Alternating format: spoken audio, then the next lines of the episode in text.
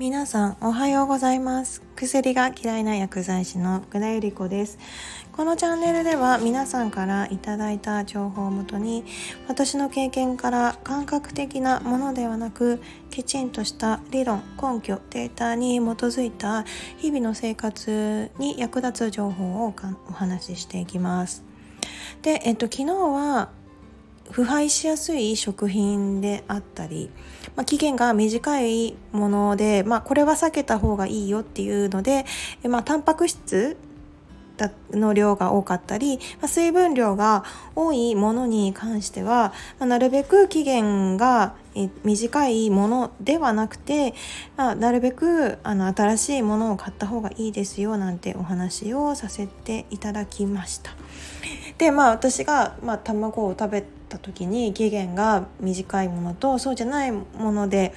食べた時に、まあ、体に対する反応がだいぶ違ったなんてお話もさせていただきましたけど、まあ、きちんと、まあ、タンパク質源が多かったり水分量が多いものっていうのは腐敗しやすく、まあ、体に取り入れた時にやっぱり効率も変わってきます。でそこで、まあ、あの変わってくるものとしてやっぱりホルモンのバランスがだいぶ変わってきます。で良いタンパク質を取れば良いホルモンがきちんと整合性構成されるんですね。で、えっと、現代食はまあ本当にタンパク質量が少なくて、まあ、炭水化物であったり脂質であったりそれもあまり体に良くないものが、えー、多く販売されているなんてお話もさせていただきました、まあ、現代人はもう必然的にタンパク質が不足しちゃってます。それによってやっぱり気分が落ち込んでしまったり、まあ、精神的な病気の方も、えっと、先進国では、まあ、日本に限らずすごく増えている現実があります。でまあなぜかって考えた時にすごくホルモンが関係してくるんですね。で、まあ、良いタンパク質を取ればどうして心身ともに健康になれるかって考えた時に良いタンパク質を取ることでドーパミンというホルモンだったりセロトニンというホルモンが放出されます。でこの2つのホルモンっていうのは幸せであったりまあ気分を高めてくれたり。でまああの日々の生活をこう潤いに与えてくれたり、まあ、骨を強くもしてくれたり。本当に結構いいいいとこずくめなんですよ。なんですけれど、まあ、そのこの2つのホルモンを作る材料となるプロテインが、まあ、そもそも取れていなければこの2つのホルモンも合成されないし、まあ、そういう気持ちだったりあの明るいポジティブな気持ちにもなれないのは、まあ、このプロテインタンパク質が必然的に不足しているっていうことが考えられます。ちなみに、まあ、この2つえドーパミンとセロトニンが、まあ、タンパク質から合成されるんですけれど、まあ、それぞれドーパミンの次に、えっと、合成されるホルモンがノルアドレナリンであったりセロトニンの次に、まあ、合成されるホルモンがメラトニンだったりします。でこのノルアドレナリンはかなりやる気だったりモチベーションを高めてくれるホルモンであってメラトニンは、えっと、良い睡眠の質を高めてくれるホルモンでもあります。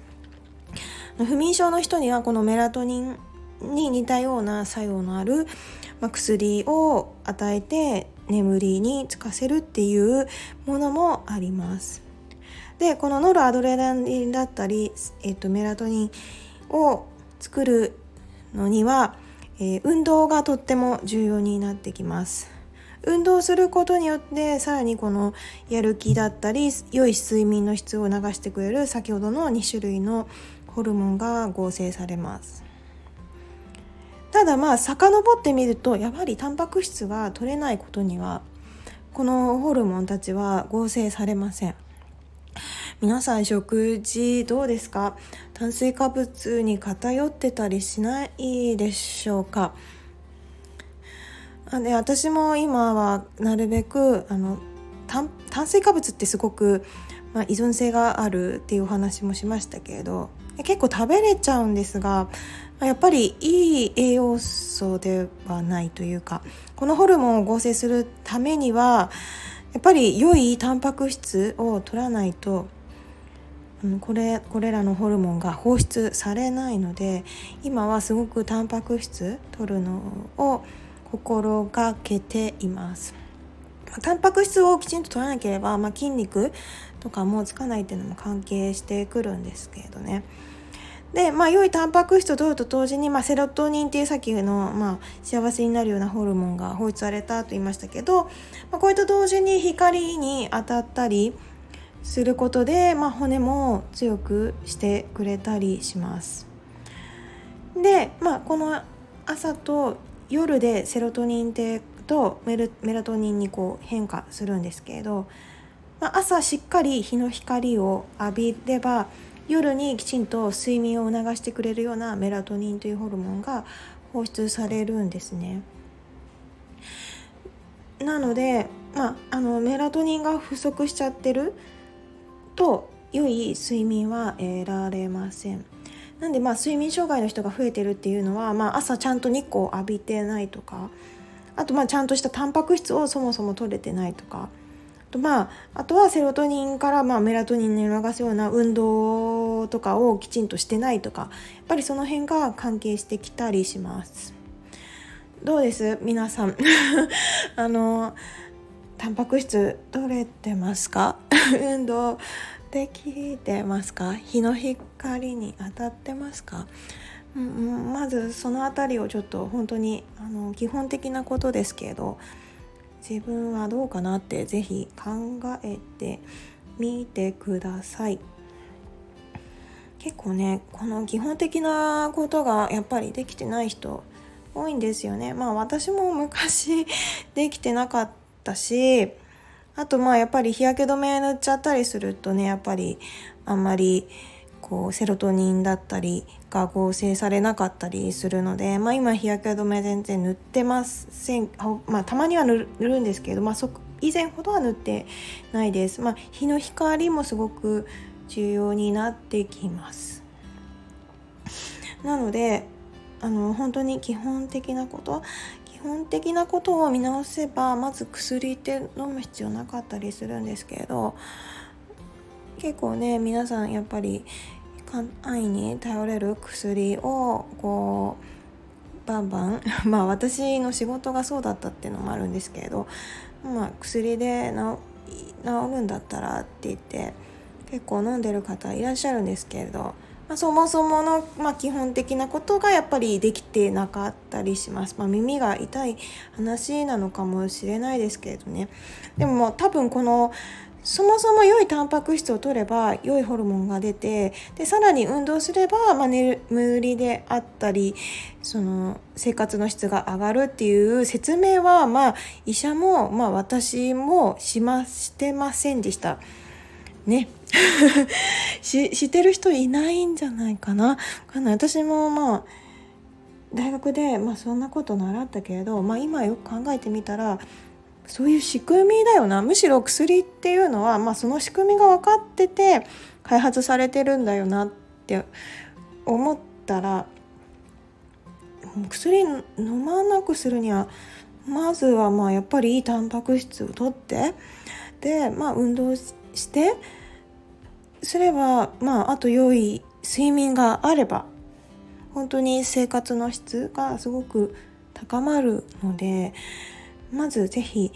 その辺りからやってみてはどうでしょうか。あの急激は良くないのでいつも言ってますけれど少しずつ自分ができるところからでまあお食事って毎日だと思うのでまずは最初に、まあ、食事のタンパク質がきちんと取れてるかっていうのも是非チェックしてみてください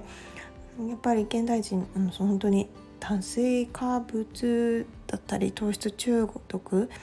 だったったりします。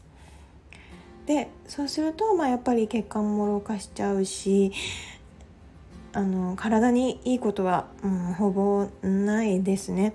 あの炭水化物ももちろん取らないきゃいけないあの重要な栄養素ではあるんですけれど特に現代人は取りすぎてる傾向にあるっていうのを認識した上で是非タンパク質あのより良いタンパク質を取ってください。ま、期限がえーと、古いものではなく、まあ、なるべく鮮度がいいものを取っていただくとあの体が少しずつでも変わってきますのでぜひその辺りを試してみてもらえたらなと思って今日はこんな感じでお話終わりにしようかなと思います。今日も最後まで聞いてくださりありがとうございます。良い一日をお過ごしください。Have a nice day. バイバイ